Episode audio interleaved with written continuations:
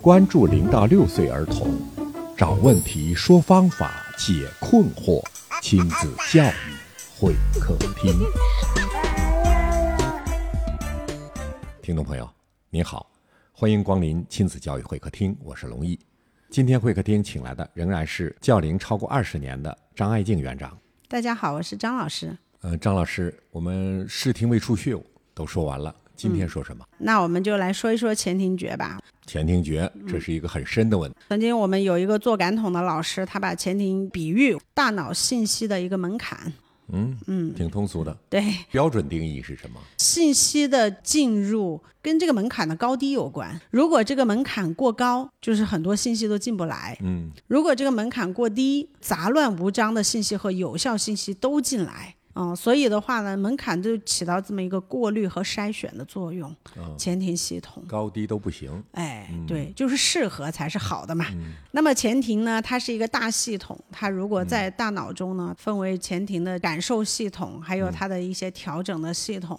啊，包括它的呃输出的一些系统。那么我们大概就是说一下，如果是我们如何去知道一下前庭的一个感受系统呢？首先就是可以摸摸自己的耳朵，然后呢，把我们的手指往耳朵里面伸，再往里面伸就是耳膜，对吗？然后再往里面伸，那后面又是什么呢？啊，耳窝后面哎耳窝，然后呢半规管、耳石、耳石神经等等这些，外它耳、中耳、内耳，哎，它这些部分呢是都是负责我们这一块的啊，前庭感受这那一就块。是负责前庭感受工作的器官。 对，举一个浅显的例子啊，比如说我们晕车啊，人为什么会晕车呢？就太是敏因感了啊，就是因为我们我们的这个前庭感受器对于高速行进中的这个车辆和视觉摄取到的这个信息不匹配啊，就是大脑会产生错误的认知，它会认为你中毒了，就会它去催吐你，给你信号，给你信号。啊哎，给你信号，信号它会头晕，就是这个身体感受的这个速度跟视觉感受的速度，好，跟你这个耳朵这个震动感受的这个速这个速度和这个这个频率不相符合，这这个就是信息太过于混杂，前提系统处理不过来，它就会认为。你出现了异常的状况，所以你会头晕、嗯会恶心、会昏昏欲睡，它就会催吐你，认为你是中毒了，然后你需要吐出来，啊，你才能保持这个身体的一个良好状态。这就是大脑给你发出的危险信号。那现在呢？嗯、听众朋友可能清楚了，这就是晕车和晕船 的本质原因对，包括恐高啊，啊。恐高也是。对，包括恐高，这些都是感觉的信息输入不匹配，处理不过来产生的一些反应。极端点的例子，比如说蹦极，有的人就是蹦得很开心，越蹦越开心，但是恐惧也是有。比如说像我吧，你别说蹦极了，我就是坐那个透明的观光电梯，让我多看一眼，我就不行了。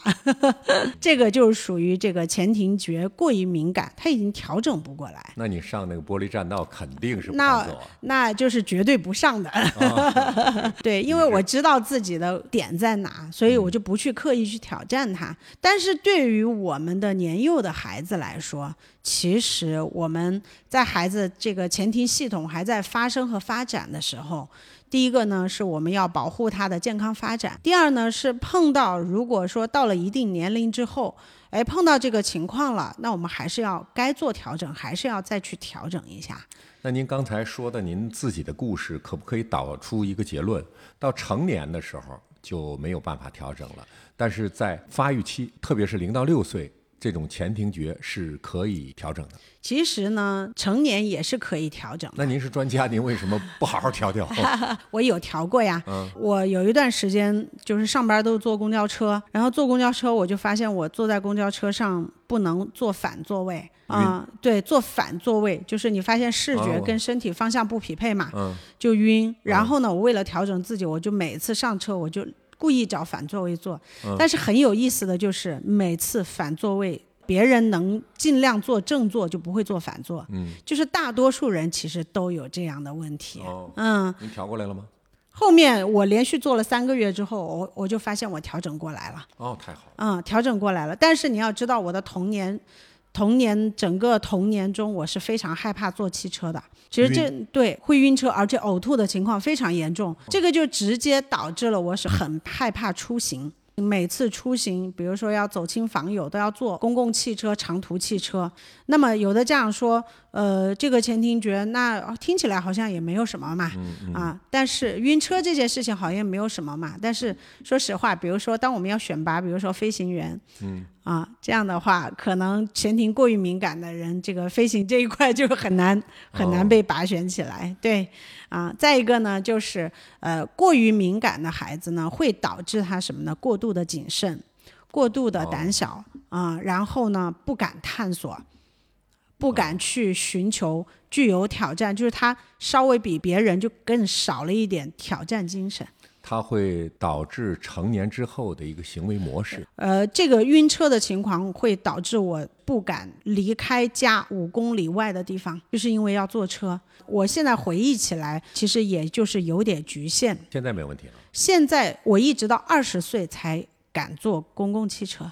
那实际上影响您行千里路。对，就是如果就是说我们经常说我们要让孩子呀，就是行千里路啊，读万卷书呀，对吧？呀阅对呀人无数呀。对啊，但是如果孩子在最开始因为前庭觉、晕车的问题导致他不敢出行的话，其实也是阻碍了他当时出发的兴趣。